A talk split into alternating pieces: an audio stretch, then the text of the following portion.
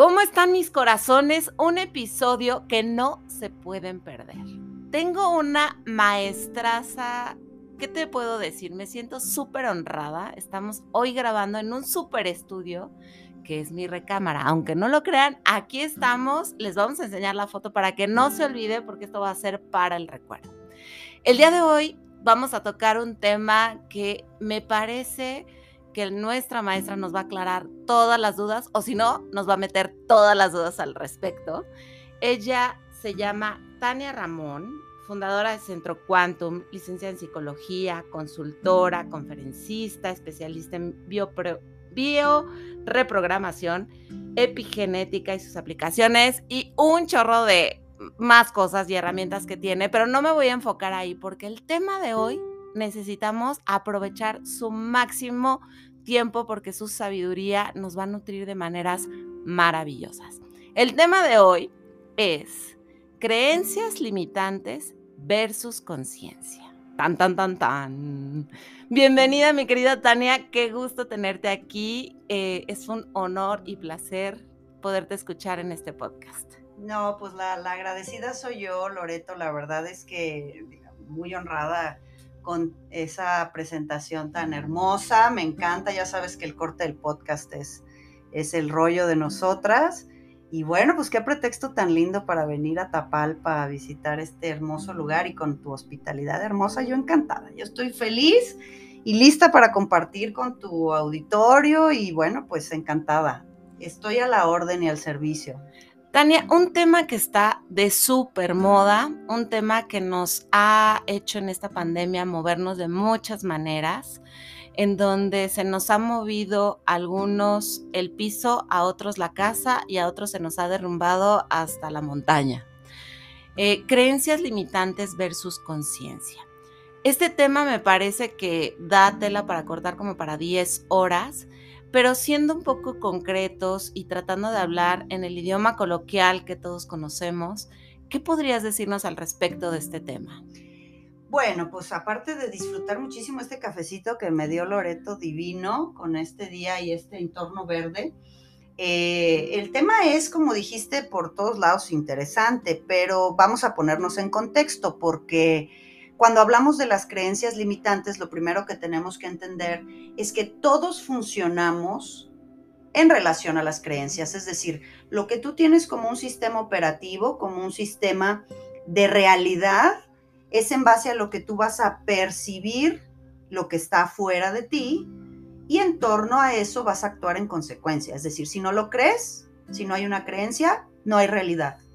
Entonces, cuando nosotros empezamos a recibir personas en la terapia o en cuestiones así, ¿qué sucede? Que traen un drama, traen una enfermedad, traen un drama de pareja, traen un drama económico, traen un drama familiar.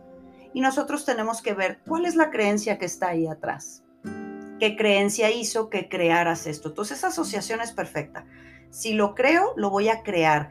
Pero no solamente la palabra creencia está en realidad en, función de la información, está en relación a la facultad de creación que tienes. Entonces, si yo creo que no valgo nada, que no soy una mujer valiosa, o, por ejemplo, llegué en el lugar de varón, en el sistema familiar tenemos roles y todos tenemos nuestro lugar, todos tenemos nuestro sitio, vamos a decir, nuestra función, que ahorita hablaremos de eso. Pero entonces, si yo tengo un rol, esa creencia que está atrás de mí a nivel inconsciente va a actuar como una realidad para mí. Pero esto es muy importante. ¿Dónde están las creencias archivadas?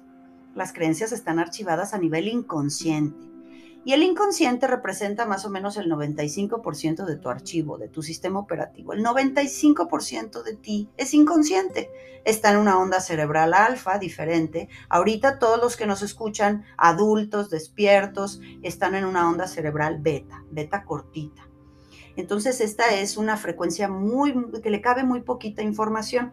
Si estoy depresivo, ansioso, neurótico, más cortas, betas cortas. Entonces, tengo una, un espectro de la realidad tan chiquito, menos del 5% a veces, y no me estoy dando cuenta qué creencias inconscientes, casi todas limitantes, hay creencias muy buenas, pero qué creencias inconscientes están creando mi vida para mí de manera inconsciente, repito, y yo no me estoy dando cuenta.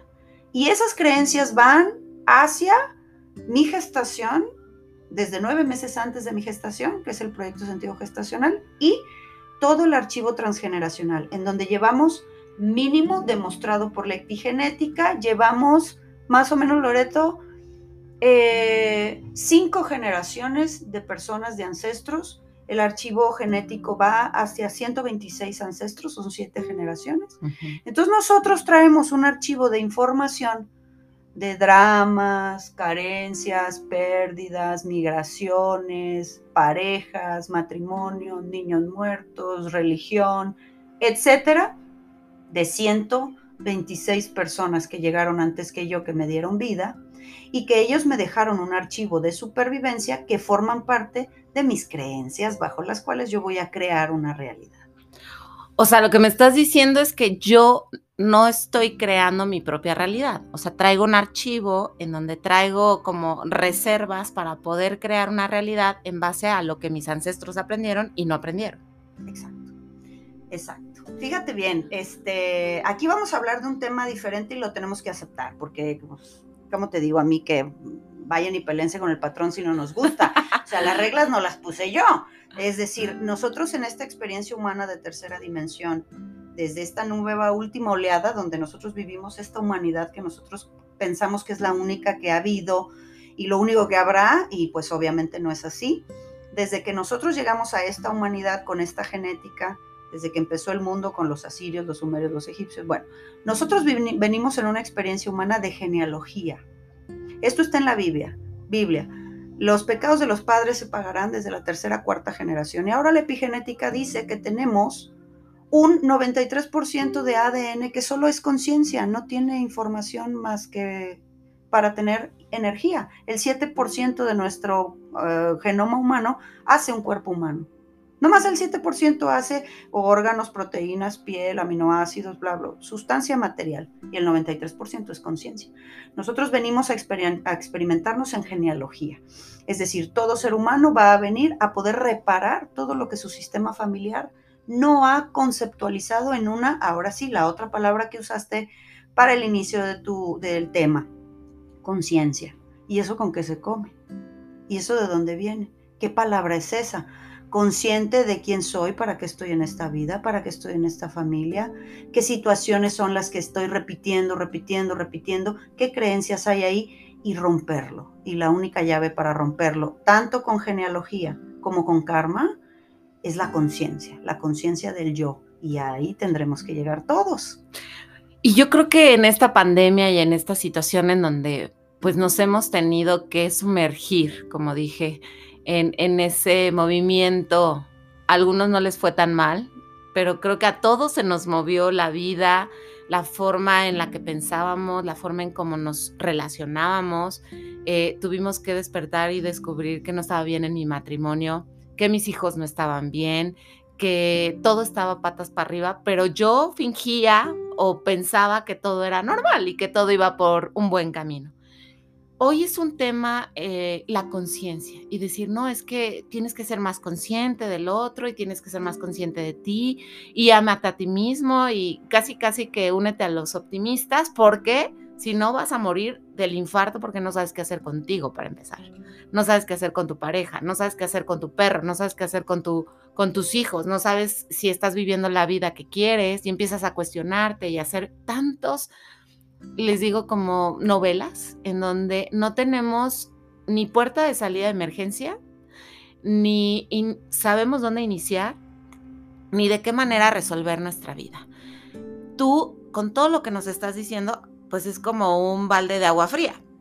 Porque aparte de estar despertando en esta realidad, en este momento, en esta 3D que estamos, y todavía me dices que traigo cargando siete, o sea, cinco generaciones, siete, o sea, muchas cosas ahí que yo nada más dije, número santo Dios, o sea, todas las cosas que traigo cargando, que tengo que resolver, en teoría, y que tengo que ser consciente y que tengo que amarme a mí mismo y que tengo que ser un buen esposo y una buena mujer y y entonces, ¿cómo le hago con toda esta información que me estás diciendo para empezar a sanar o por lo menos saber que tengo que abrir la puerta a uno? ¿O tú qué, qué nos dirías al respecto de esto? Bueno, pues obviamente eh, son un montón, una pelota de ideas eh, que al principio, cuando nosotros le llamamos el despertar, es el, ser consciente de dónde estás, en qué línea de tiempo estás. Es decir, eh, no necesitamos saber grandes cosas de los ancestros porque nosotros llevamos todo. O sea, en el momento en que tú mencionas la pandemia, que sí les tengo que decir, en el universo no existe ni azar, ni casualidad, ni mala suerte, ni vamos a ver cómo se dan las cosas ni yo se los digo, si todavía hay alguien que nos escucha que piense que no te vaya a dar un cáncer tú un día te amanezcas, es decir, como si estas situaciones sucediesen de manera aleatoria en el universo, tanto a nivel individual como a nivel colectivo, pues no es así, no funciona así, hay demasiada ciencia atrás y demasiado peso cuántico para que nosotros comprendamos que nada en tu vida sucede porque tienes un mal karma o una mala suerte sucede porque es exactamente lo que tu nivel de conciencia en el alma, no en este personaje, necesita evolucionar. Entonces, no hay forma de salir del embrollo de nuestra mente, de nuestro ego, de nuestra victimez, de nuestro ay pobre de mí, de nuestro ay cómo le voy a hacer. No hay manera de salir de eso hasta que no comiences primero a tomar conciencia de lo que te sale bien y lo que no te sale bien. Es decir, ¿realmente soy feliz? Mi cuerpo, mi salud, mi economía, mi familia, mis hijos, ¿refieren una persona feliz? Y esa es la primera creencia limitante que tenemos sostenida en 126 personas que son las últimas siete generaciones.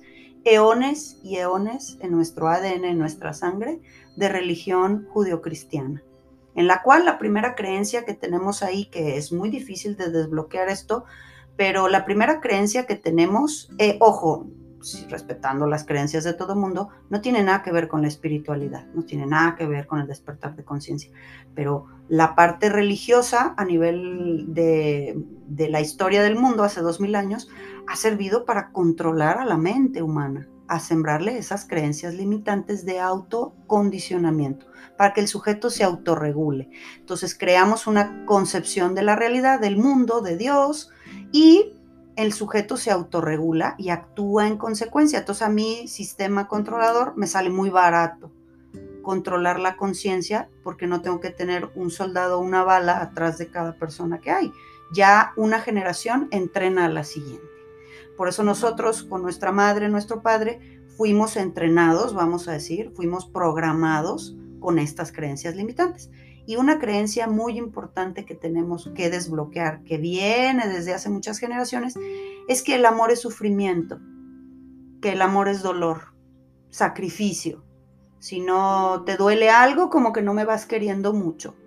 Si no sufro, como que no te demuestro que te quiero porque el amor no duele, el amor no es sufrir, victimizarnos, mirar cuántas enfermedades me salen por estar contigo. Entonces, ¿qué se evidenció en la pandemia cuando te digo que en el universo pues, no hay ningún accidente? Sucedió exactamente para que se nos mirara en qué nivel de conciencia vas. Y cuando se detuvo el mundo y te tuviste que encerrar en tu casa, decir, pues este es el perro que querías, tú lo escogiste. Esta es la pareja que querías, tú la escogiste. Tú queriste tener, tener estos hijos, tú los quisiste. Son tus elecciones, pero ¿bajo qué creencias las tomaste? Qué fuerte declaración. Qué fuerte porque el decir yo lo elegí, o sea, porque no hay ya a quien echarle la culpa. Me pongo en mi situación y, y digo, ah, ok, yo tuve la libertad porque nacimos libres y yo digo, ok, yo elegí este perro, yo elegí este gato, yo elegí esta pareja, yo elegí estos hijos, yo elegí vivir esta oscuridad o esta luz.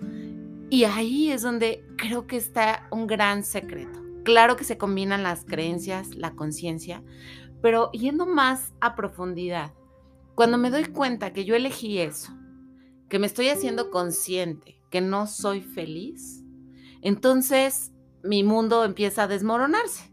Y, ahí pensamos a veces que la religión nos va a ayudar o que nosotros solo podemos. Yo a través de mi experiencia humana puedo decir que no. El tener la ayuda de alguien que me haga como ser más consciente, que me haga darme cuenta de mis creencias limitantes, como el no soy feliz y así tengo que ser porque me casé para toda la vida, porque este, pues estos son los hijos que me tocaron, este es mi cruz, porque esos son los comentarios. Este, entonces, ¿cómo, ¿cómo poder salir como de ese hoyo negro que solamente está circulando como en ciclo? Me, me imagino al gato que se está persiguiendo la cola. ¿Y cómo salir de esto o qué es lo que tú sugieres a través bueno, de eso? cambio de creencias, o sea, existe a través de muchas eh, formas, porque digo, no puede existir solamente una. Nosotros vamos diseñando eh, metodologías, técnicas que no son más que caminos al inconsciente. Esto se tiene que desbloquear forzosamente en tu mente inconsciente. Quiero decirles que por eso es difícil cambiar, porque no es una voluntad del yo quiero. Ah, yo no quiero que mis hijos sufran. Ah, bueno, pues que tú no quieras no significa que no los hayas ya programado para sufrir, porque desde que están gestándose en tu cuerpo, estás sufriendo. La primera creencia que se tiene que desbloquear es merecer ser feliz. ¿Por qué? Porque como nosotros no vimos a nuestra madre ser feliz, ni como madre, ni como mujer, ni como pareja, ni como nada, y no vimos a nuestro padre ser feliz, o los veíamos ser felices en las vacaciones, y después veíamos que se tronaban los dedos por pagar las vacaciones. Es decir, todas esas son creencias. Entonces todos queremos irnos de vacaciones, ¿para qué? Para ser felices. Entonces no tenemos un concepto claro, ni un concepto, vamos a decir, consciente, ni de la felicidad, ni del bienestar, ni de la espiritualidad, ni de la armonía. Por eso la nueva era nos representa, Loreto, un cambio profundo de creencias de la humanidad, de la vida, de la realidad, de la pareja, del sexo, del dinero, de la espiritualidad, de los conceptos divinos, porque si no el mundo, pues nomás asómate allá afuera. Mira lo que hemos creado con nuestras creencias. Y ese es el mundo que se van a quedar nuestros hijos y nuestra descendencia. Entonces nosotros, en esta generación, más o menos que estamos hablando, para ponernos en contexto, la nueva era va a cuajar, va a estar en pleno de lleno, porque los cambios no son de un día para el otro, ni en una persona, una persona no puede cambiar de un día para el otro. Es un proceso, el cambio de creencias es un proceso profundo, porque está hasta tu ADN, en tus órganos, en tu sangre, o sea, está completamente programado, codificado, eh, a nivel científico está metilado, el estrés es un ácido, se genera cortisol, noradrenalina, es decir, hay, es un proceso ir desprogramando esas creencias del mundo que nos dijeron. Entonces, mm, como te decía, que es un, es un proceso a nivel del mundo, la nueva era va a cuajar más o menos en el 2060, 2070. Es decir, es más o menos el, si es que todos hacemos la chamba para que este cambio de conciencia se dé y parte de esta ruptura era la pandemia. O sea, no podíamos seguir en esa rueda de hamster matrix de trabaja, come, paga, descome y vuelve a empezar y luego vete a morir a tu casa. Es decir, eso no es la vida. Y se nos detuvo para que tomáramos conciencia que estábamos haciendo con los hijos. Nosotros sabíamos hace que te lo digo, que yo estoy hablando de estos temas hace más o menos unos 15 años que empecé con el tema este de, de, la nueva era y de la cuántica. Nosotros sabíamos que el mundo tenía que cambiar, pero no sabíamos cómo. Se esperaba, decíamos, el sistema educativo no sirve, el sistema religioso nos ha controlado, el sistema económico no funciona, el sistema político no funciona, tiene que cambiar.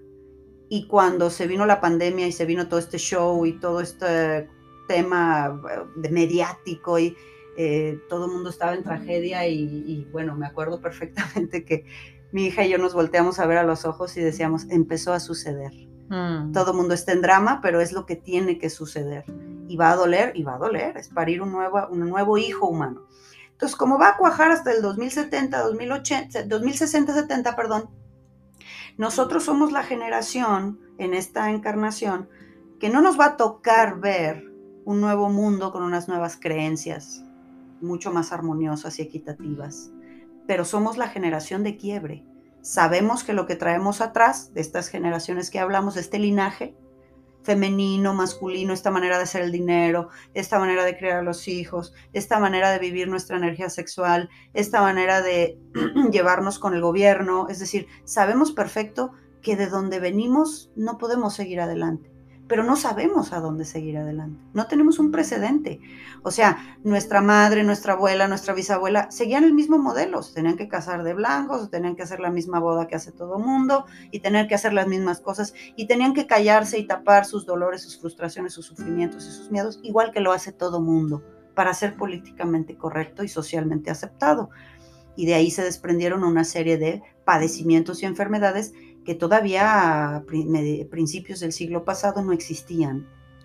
Y, y ahorita que dices todo esto, o sea, me dices esto y digo, claro, todo el mundo decíamos, tenemos que cambiar. O sea, ya el mundo no puede seguir así, pero yo seguía haciendo lo mismo, ¿no?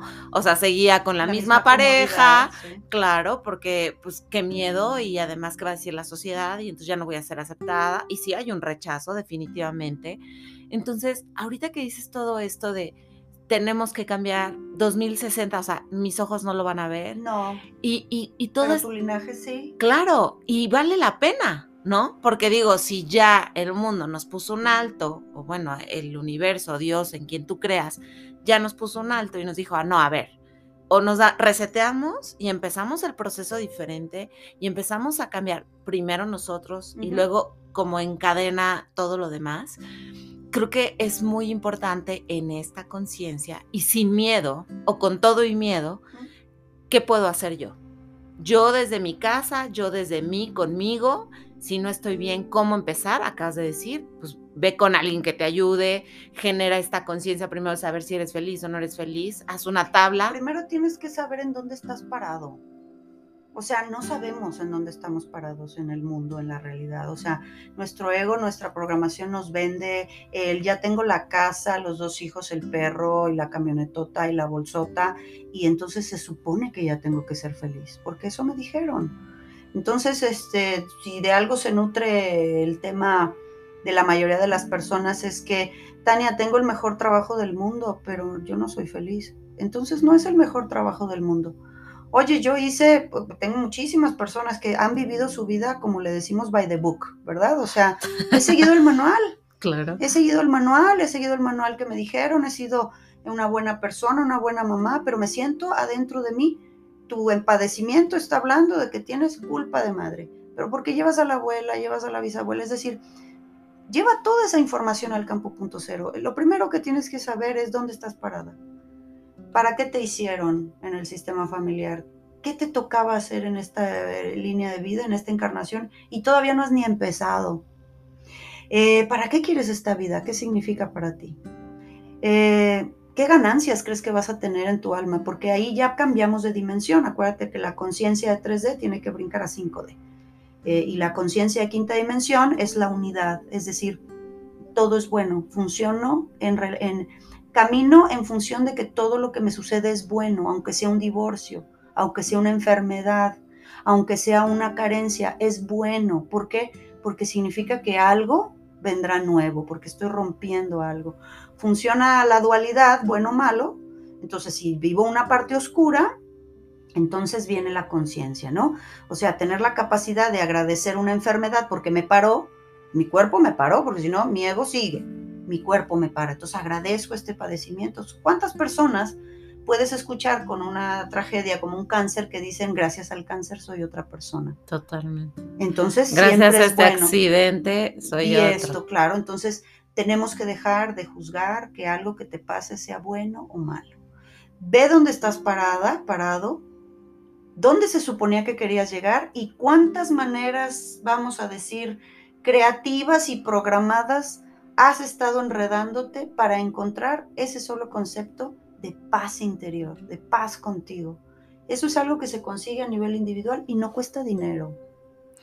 Esto, esto que acabas de decir me, me hace clic a mí porque dentro de los podcasts yo les platicaba que yo fui como una semillita, que tenía que estar dentro de la tierra, que es la oscuridad, para poderme como volver a reconstruir y volver como a armar mi ser, para poder emerger como ese árbol o esa flor o como quieras. Y uno de los puntos que yo dije es que mi paz no es negociable. Y cuando yo hice esa declaración, que no tenía ni idea, o sea, no tenía ni por aquí me pasaba qué era lo que mi paz significaba. Realmente pocos nos atrevemos a hacer esa pausa. Unos esa pausa te la dan a fuerza, con una enfermedad, con un accidente, con un hijo le pasa algo. O sea, la vida todo el tiempo nos está hablando y nos está diciendo, por ahí no, mira, haz caso, ve esto, haz esto. nos dan tantas señales cuando un matrimonio ya no sirve. O sea, ya no está, digo, no que no sirva, sino ya se está cerrando ese ciclo y tú insistes, e insistes, e insistes. Y esto que dices de la paz, creo que todos tenemos la oportunidad, como dijiste, es gratuito, es fácil acceso siempre y cuando estés dispuesto. Pero ¿cómo tú, por ejemplo, bajo tu experiencia, has visto pacientes o en tu propia vida para poder hacer esa pausa? ¿Cómo bueno, haces eso? se llama trabajo personal. Este, yo tengo, como sabes bien, un podcast, hay un episodio donde explico en función del tarot precisamente que compartimos esa afición tú y yo, el momento torre, ¿no? O sea, el momento torre es cuando todo tu sistema de creencias en base al cual has creado este, esta persona que no es feliz y ya hizo un montón de cosas y sigue haciendo un montón de payasadas y de victimeses y arrastrando mi monserga de vida por todos lados para que alguien me lo resuelva. Cuando yo ya me doy cuenta que he creado esa persona, tengo que crear un momento torre, es decir, se tiene, tienen que cambiar tus creencias. Porque porque la persona que tú crees que eres crea esto. Y si no te hace feliz y no es funcional, pues tienes que ser otra persona. ¿Quieres hijos diferentes? Tienes que ser una mamá diferente. ¿Quieres una pareja diferente? Tienes que ser una mujer diferente. ¿Quieres una mamá diferente? Tienes que ser una hija diferente. Entonces, quiero un mundo diferente, tengo que ser la persona que ya vive en ese mundo diferente. ¿Sí? Actuar bajo mi sistema y, a mí me encantaría eh, que como tú nos dices, eh, ¿cómo le hacemos? ¿Cómo le hacemos? Ahí, para mí es un, en mi mente se estipula siempre una ruta eh, muy importante, que es la, la, mente está creada por, como una herramienta. O sea, tu mente crea la realidad porque la percibe. Y es una herramienta valiosísima. Pero lo que pasa es que tu mente te piensa porque está programada. Tú dejas que ese caballo desbocado vaya por allá y tú eres el jinete ese flaquitito chiquitito que está ahí arriba, tú eres el jinete, y la mente es la, bestia, el caballo, ¿no? Entonces tú tienes que entrenar tu mente para que sea una herramienta que trabaje a tu favor y no una herramienta autodestructiva. Y ese switch, ese cambio de entrenar la mente, que hay muchas herramientas para hacerlo, es eh, la diferencia entre tener creencias limitantes o creencias que potencien tu ser. Y ahí es donde ganas conciencia, ¿verdad? Entonces, si tú no entrenas tu mente como una herramienta poderosa, la mente te va a pensar a ti. Entonces, lo primero que les tengo que decir a todos los que nos escuchan es que todo lo que te dice tu mente es mentira. Tú no eres tu mente. Tu mente es un programa. Tienes la mente de tu madre, de tu padre. La tenemos literal mapeada neurológicamente en el cerebro. Nuestra amígdala adentro guarda voces cuando nosotros ponemos a reprogramar a una persona, empieza a escuchar la voz de la madre. Cuando yo programo, creo en mí, yo puedo, empieza ahí el programa de escocerse, la abuela, y porque está literalmente programado como una USB. Entonces, tu trabajo es entrenar tu mente, encuentra la manera más creativa y más maravillosa.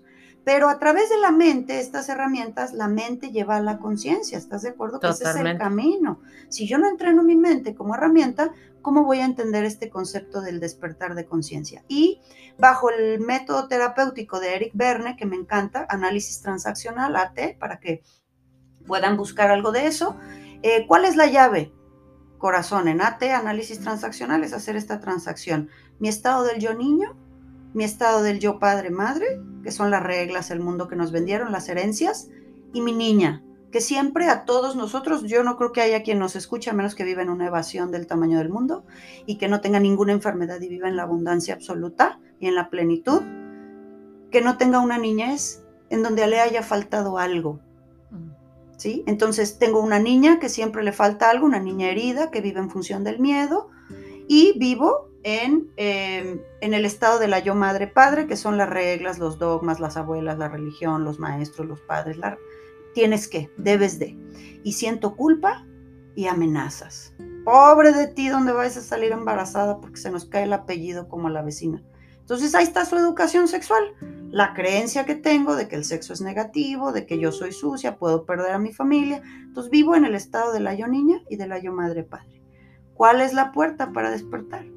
hay que estrenar el estado del yo adulto.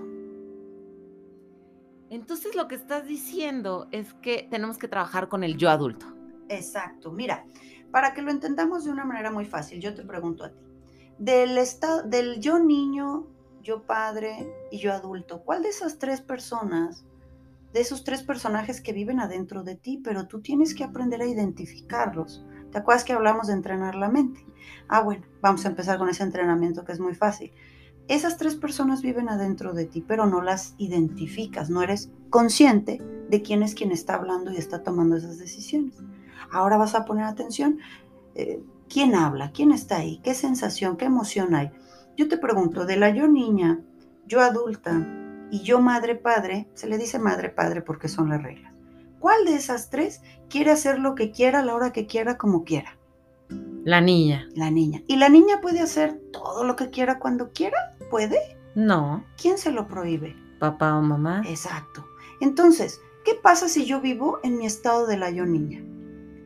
Con miedo, el niño vive en el principio del placer. ¿Qué quiere hacer el niño? Jugar, ser reconocido, ser amado. Y si no juega, se aburre. Y si se aburre, hace berrinche. Y siempre tiene miedo. El estado de la yo niña o yo niño vive, busca ser protegida. Entonces, si yo vivo con mi yo niña, que busco que me resuelvan las cosas y siempre tengo miedo y entonces yo no sé y hago berrinche para todo, si mi niña maneja el carro de mi vida, pues me lo va a chocar. ¿Por qué? Porque no se va a ser responsable de nada, es niña. Siempre tiene la razón, ¿me entiendes? Entonces, ¿qué pasa si yo dejo que mi niña maneje el carro de mi vida? Pues va a crear un caos. Y entonces somos niños criando niños. Esa es la regla general. Nuestros padres eran niños emocionalmente, psicológicamente, obedecían por miedo a Dios, a la familia, a la sociedad. Pero ¿qué pasa si vivo dentro del estado del yo padre y me lo prohíbo todo? No me compro esto, no descanso porque yo tengo y vivo en mi yo padre neurótico de, de aunque sea eh, que terminé temprano, me pongo a ver qué hago porque tengo que hacer cosas, tengo que trabajar. si no, no, eres productivo y no, no vales. Te lo mereces, no puedes descansar. O sea, ¿qué pasa si yo me lo prohíbo todo? Me prohíbo la energía sexual, me prohíbo la vacación, me prohíbo pedir una disculpa, me prohíbo todo. Entonces soy esclavo de mi padre o de mi madre. Entonces en ninguno de esos dos estados, corazón, encontramos la libertad, la conciencia. El único que te lleva a ese estado es estrenar, comenzar a vivir dentro del estado del yo adulto. ¿Por qué? Porque los adultos, Loreto, somos los que cambiamos el mundo. Y necesitamos en este momento muchos adultos. ¿Por qué? ¿Cuáles son las principales características, así como dijimos del niño y del padre madre? Las principales características son que el adulto se hace responsable al 100% de lo que vive. No culpa ni hace responsable a nadie. Tienes que hacerte responsable de estar tan mal, de no tener lo que quieres a la edad que tienes. Tienes que estar responsable del cuerpo que usas. Tú manejas esa maquinaria si está bien, si está mal, si te gusta, si está enfermo, si, si pudiera estar mejor y no lo mejoras. Tienes que hacerte responsable. Lo primero que hace el adulto es se hace responsable. Luego, dijimos, el niño busca ser protegido y el padre con esas reglas busca protegerte. El adulto simplemente se protege a sí mismo. Entonces yo no voy a arreglarle la vida a nadie, me voy a arreglar la mía, que con eso es suficiente. Y yo no soy mamá de nadie, soy mamá mía dejo de andar siendo la mamá de mi pareja y la mamá de mis hijos de 35 años. Y, es decir, tengo que hacerme adultos para criar adultos. Pero te voy a decir cuál es el aspecto más importante del estado del yo adulto. El yo adulto se cuestiona la realidad, las reglas del padre, se cuestiona, es decir, empieza a usar su cabecita para lo que es, para pensar, no nomás para repetir el mismo disco rayado.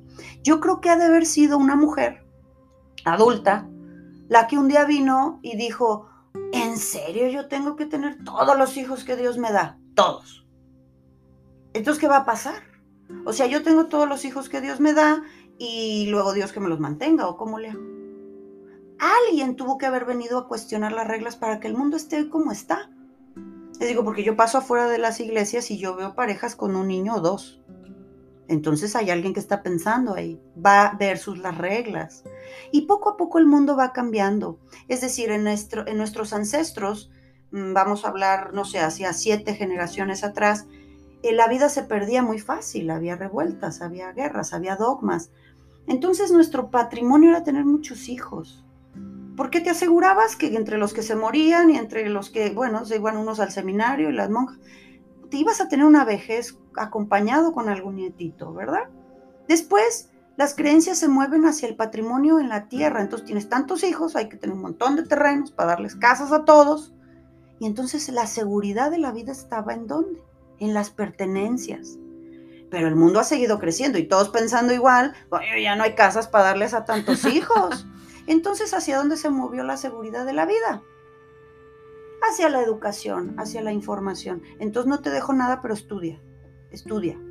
Y se quedan los padres con frijoles con tal de mandar a los hijos a las universidades caras. Son creencias.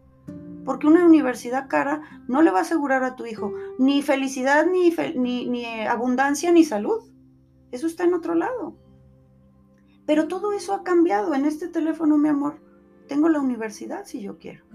Entonces ahora que el mundo ha cambiado hacia el siglo XXI y somos tantos, ¿en dónde está la seguridad de la vida? En las experiencias. De hecho, ahora todo es qué experiencia le vas a generar a tu cliente en la empresa que es manufactura, que es de servicio. O sea, no hay posibilidad de que hoy la gente busquemos no tanto que el lugar sea fancy y bonito, bueno, claro que buscamos mucho eso, pero el generar la experiencia de decir, ay, no, es que tuvieron este detalle y, ay, es que me recibieron con una son súper sonrisa, cuando en teoría eso es lo normal, pero ya nos sorprendemos porque ya no es tan normal. Te das cuenta que nos, nos tenemos que cuestionar qué experiencia le estoy dejando a mis hijos siendo yo su mamá, qué experiencia de pareja quiero ¿Ves por qué te tienes que cuestionar? ¿Qué tanto nivel de felicidad tienes? ¿Dónde estás parado? Yo les pregunto a las personas, por ejemplo, cuando ya tienen cierta edad, 40, 50 años, tienen hijos, a, este momento de tu vida o recién divorciados con niñitos de 3, 4 años, en esta etapa de tu vida, la experiencia de pareja, ¿qué tipo de pareja podría entrar en tu vida con la persona que eres? Tienes que ponerte en una nueva creencia, ¿me explico? A lo mejor no el que viva conmigo porque tengo niños en crianza, a lo mejor ya quiero vivir con alguien cuando esté más adelante, es decir, tienes que enfocar tu realidad en función de lo que está sucediendo en tu vida, ¿me explico? Pero si estás con la creencia anterior de que quiero que me vuelvan a poner un anillo en la mano, otra vez de blanco, ¿quién me va a querer así? Ya estoy divorciado, ya estoy divorciada, el estigma social, todavía hay personas a la fecha que las madres le dicen a ti divorciada, ¿quién te va a querer? Son creencias. Y una creencia puede cambiar. Cámbiala. Y esa es la esperanza y eso creo que está en ti el buscar opciones porque herramientas hay millones. O sea, para cambiar una creencia es como hablar de, no sé, eh, de las dietas, ¿no? O sea, tú ves Google o cualquier sistema y te va a decir, mira, está esta persona que es cambio de creencias a través de biodesprogramas, eh, bio, reprogramación. reprogramación, a través de respiraciones, o sea, hay tantas herramientas que yo me encantaría si nos puedes mencionar tres o cuatro para que podamos buscarlas y de esa manera podamos acercarnos a personas que nos pudieran ayudar. Bueno, aquí sí tengo que hacer una acotación muy importante. Yo creo que todos nosotros somos nuestro propio maestro, nuestro propio ser nos va guiando hacia las opciones. Lo que no podemos hacer es dejar en manos de otras personas nuestra mente inconsciente. Maneras de cambiar creencias hay muchas. Hipnosis, hipnosis ericksoniana, eh, tapping, meditación, eh, mindfulness, es decir, en el mindfulness tú, tú encuentras tu propia respuesta. Pero aquí el tema es la, bueno, la meditación vipassana que es extraordinaria, pero aquí el tema es, hazte responsable que son tus creencias. Siempre los terapeutas y los acompañantes nos van a dar las herramientas. Yo dejé de hacer eh, hipnosis y acompañamientos hacia el camino al inconsciente. ¿Por qué? Porque la persona en el estado del yo niño dice, ah, yo me siento a que tú me pases el péndulo, quiero que me cambies la vida, pero yo voy a seguir siendo la misma persona. Yo no voy a ser la gacha en mi familia por poner un límite. Entonces, pues no funciona así. El cambio de creencias tiene que ir acompañado de un cambio de conducta. Si no lo llevas a la conducta, de nada sirve que vayas y te pasen el cuarzo, el péndulo, el huevo o lo que quieras. O tener una pila de libros que no te lo pones. ¿Cuál es la mejor herramienta? Saber que tienes que ser otra persona. Lo vas a llevar a la conducta y tienes que ganar ese adulto, esa fuerza que diga en mi mente, esto es correcto, mamá en tu mente esto está para la fregada, pero yo te respeto. Y no tiene que ver con el amor, con que no nos querramos. El adulto respeta las ideas externas y las propias. Entonces, eh, la herramienta de bioreprogramación, que es hacia donde yo me he especializado, es una terapia que yo he diseñado con muchas otras cosas que he estudiado muchísimo tiempo en distintos países y que se ha traído como encontrar la vía más corta, pero no es fácil. ¿Por qué? Pues porque hay que pasar por el rayo. Lo que pasa es que también tenemos esa creencia y es limitante que queremos sanar bajo la magia de la vida. Y la magia para nosotros, o para muchos, al menos para mí lo fue en algún momento, es que decías, yo quiero que me des la pastilla mágica que me haga feliz, que no me haga sufrir, que me digan todos que sí a todo lo que yo digo, que yo tengo la verdad absoluta. Y, digo, volvemos al ego, volvemos otra vez a esa enseñanza que está en nuestro ADN.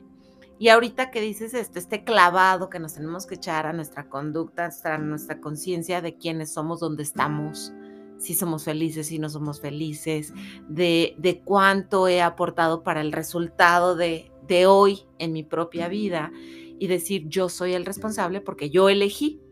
Nadie me puso una pistola, nadie me dijo tienes que comer esto nadie me dijo que yo siempre he pensado, nadie quiere cáncer, ¿no? Nadie quiere vivir esa Conscientemente no, pero pues... Inconsciente, lo jalas. Tu inconsciente lo ha creado. Y, y, qué fuerte que digas eso porque cuánta gente decimos, ¿por qué a mí? Porque el estado del yo niño busca victimizarse para que le resuelvan todo. Y entonces aquí, dándome esta respuesta, lo que te quiero compartir y lo que yo estoy entendiendo a través de esta sabiduría tan grande de esta mujer tan preciosa es hazte responsable de decir esta realidad que yo creé empieza por mí. Empieza por mis elecciones, empieza por mi, por mi programación, empieza por mis ancestros, por lo que quieras. Pero yo, hoy que soy consciente de esto, no hay vuelta para atrás. No hay forma de decir, no, es que yo no tengo la culpa o es que él me hizo tal cosa o, o sea, ya no hay forma de eso. Es la pequeña mente, vivir desde el ego es ver afuera. Y hoy te tengo que decir, sobre todo porque, pues, eh, si, si hay algo, yo les digo, yo no sé nada, pero de cuántica sí. Y la cuántica nos dice que afuera no hay nada. Nadie te hace, nadie te quita. Siempre tenemos que ver esta programación interna. Pero hay una ruta muy, vamos a decir, vamos a dejarles una visualización, una herramienta que les va a ayudar a que se cuestionen, ¿se acuerdan? O sea, se tienen que cuestionar una y otra vez. Y esta es entender que, tienes que analizar el nivel de coherencia en el que vives. Esa es la clave de todo. Y esa palabra que se dice fácil es una clave de iniciación que está desde las filosofías más antiguas como los primeros yogis, como el budismo que fue mucho después. Es decir, la coherencia en cuántica es un orden. Es pienso, siento y hago. Entonces, ¿qué pienso? ¿Qué siento al respecto y lo digo, lo verbo. ¿Y luego qué hago? Entonces pienso amarillo, siento azul y voy hago negro. Y luego quiero que las cosas me salgan bien. Entonces estoy enojada contigo para la fregada, quiero que cortarte la cabeza y me dices, ¿qué tienes? Nada. Eso es incoherente porque no es real. ¿Y qué hago? ¿Te traigo un cafecito? Pues, mi conducta versus lo que digo con lo que estoy pensando es completamente incoherente. Yo les digo que en realidad una enfermedad en el cuerpo físico es una incoherencia. Por eso la enfermedad del estrés está generando la respuesta para entrar en esa coherencia. Cuando vienen con un caso muy difícil de, oye, me pasa esto, y lo peor del caso es que tu hígado es el único que está en la verdad, es el que es, que es el más coherente. Ese cáncer es la coherencia de tu vida. El cáncer. Claro. Por eso es que el cáncer ordena. Entonces no hay que esperarnos a llegar a tener un cáncer tú para agarrar coherencia en tu vida. Sobre todo que cuando somos padres formadores o vamos a, decir una persona que tiene una empresa, que tiene empleados, es decir, todo en tu vida a nivel económico, a nivel de salud, a nivel familiar, a nivel profesional, afectivo, va a funcionar mejor cuando puedes tener coherencia en tu vida. Una persona incoherente es una persona que no sabe sostener lo que piensa y no lo lleva a la conducta, ¿te das cuenta? Entonces no voy a donde no quiero ir no estoy en donde no quiero estar, no digo lo que no quiero decir. Es decir, eso, eso te mantiene en una paz. Y poco a poco el mundo se irá orientando hacia esa coherencia. Por eso es que decían los maestros filósofos antiguos, decían, tenemos que mirar la vida de las personas para saber con quién te vas a casar, para saber con quién te vas a asociar, para saber quién vas a traer a tu vida. Y eso tiene que ser en función de la coherencia. Bajo el estado del yo adulto, yo digo, este socio me robó, me fregó. Dices, bueno, pues es que tú también te pusiste a hacer negocios con el quebrado. Es incoherente. Una persona que no sabe estar en orden económico y quieres hacer dinero, no hay una coherencia que sostenga, ¿entiendes? No puedes llevar a nadie a donde no has ido. Tu vida tiene que reflejar eso que dices y eso que haces. Quiero ser una buena mamá y les aviento el plato de frijoles y les grito desde el segundo piso. ¿Es coherente? ¿Eso con lo que tú tienes como proyecto lo vas a llevar a la conducta? Quiero llevarme bien con mi pareja. ¿Y qué haces para llevarte bien con tu pareja? Hay mucho que reflexionar acerca de lo que acabas de decir, porque yo creo que, aunque es una clave, como dijiste, la palabra se dice muy sencillo, pero la realidad es que llevarlo a cabo requiere de mucho valor. Porque como dices, yo voy a terapia y me dicen, oye, a ver, tienes que poner límites. Y digo, sí, sí, sí. Y llego a casa y, y empieza a ver toda una serie o lo mismo, pan con lo mismo. Y al momento de querer poner límites no me atrevo. O siento culpa. Y entonces digo, ¿para qué voy, no? Si no voy a actuar en esa coherencia. Chicos, corazones de, mi alma, se está acabando el tiempo y de verdad yo quisiera absorberle más información a Tania, eh, pero tenemos que cerrar. Vamos a ir cerrando con todo esto. Yo creo que te está llevando muchísima información muy valiosa que ya puedes aplicar ahorita, que va a ser difícil, que te vas a equivocar, que te vas a tropezar, no importa, pero la palabra coherencia creo que es la clave para iniciar con estas creencias no limitantes, sino abrirnos a otras posibilidades y a esta conciencia que nos facilitaría muchísimo el poder saber que nosotros elegimos y que nuestros resultados son pues resultados de nuestras propias decisiones. Me encantaría, Tania, para ir cerrando, que nos digas tres cosas, tips, lo que quieras, tres para que no se nos olvide como resumen, como spoiler de, este, de esto que platicamos, tres cosas que nos pudieras aportar para que no se nos olvide y lo podamos aplicar de manera inmediata. Ah, claro que sí. Bueno, muy importante. Mm, tres, pues ya me pusiste a presionarme porque tres, bueno, pues es como... Mm, yo lo que podría decirles es quizá las que me han funcionado más a mí a nivel individual, ¿verdad? porque pues uno habla de cómo le va en la feria. Eh, esas tres formas en las que podemos eh, ir inspeccionando nuestra realidad. La primera es que tu cuerpo siempre va a ser la herramienta, el marcador para que tú sepas dónde andas.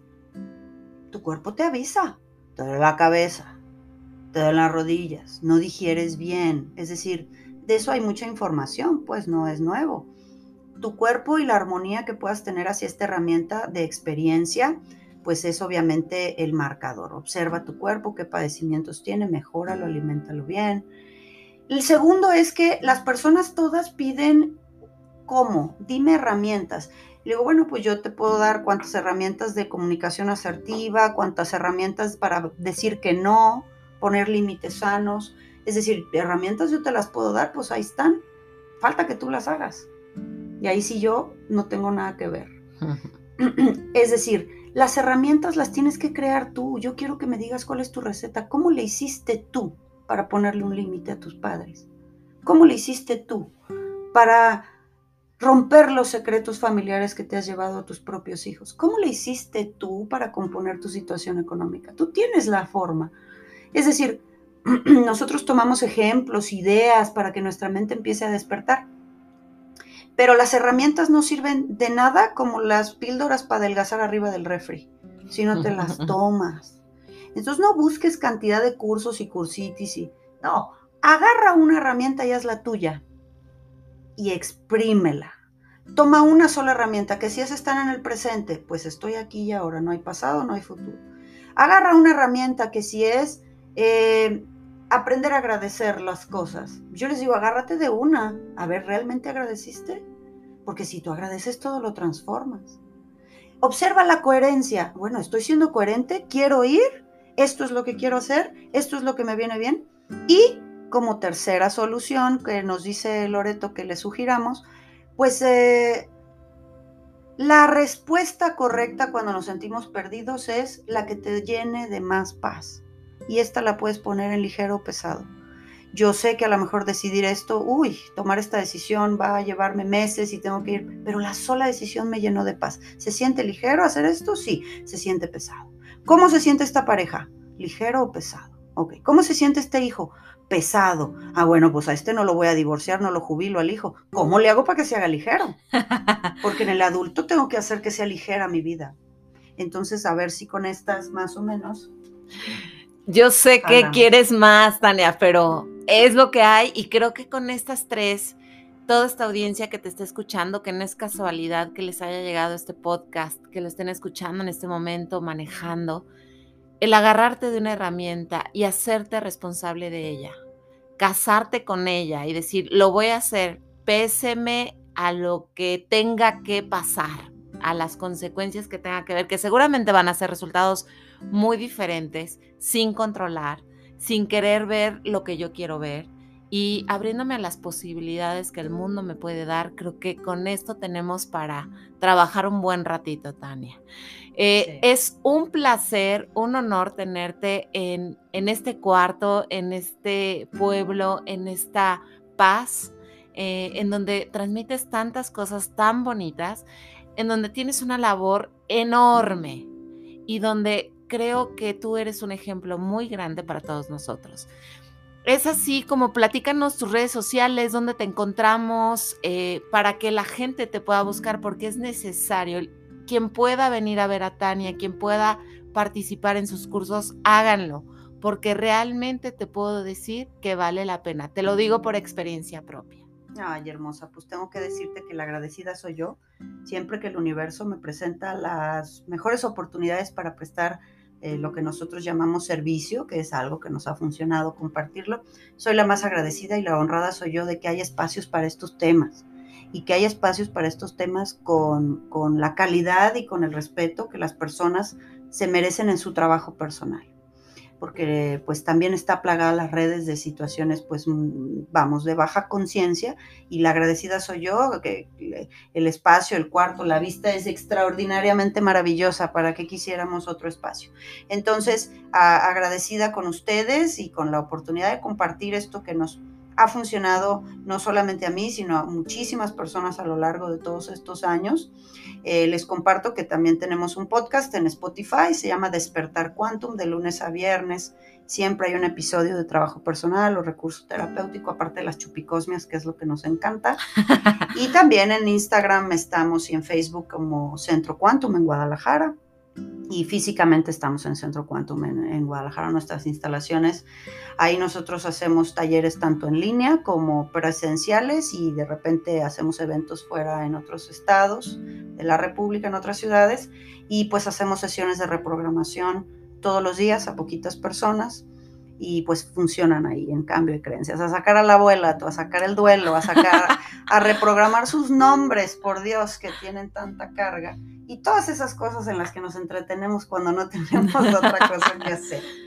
Pues es un placer, mis corazones, el día de hoy cierro diciendo lo agradecida y bendecidas que somos al escuchar a Tania eh, no se pierdan sus capítulos, yo los amo, los escucho, a veces los escucho tres, cuatro veces para ver si me entra algo.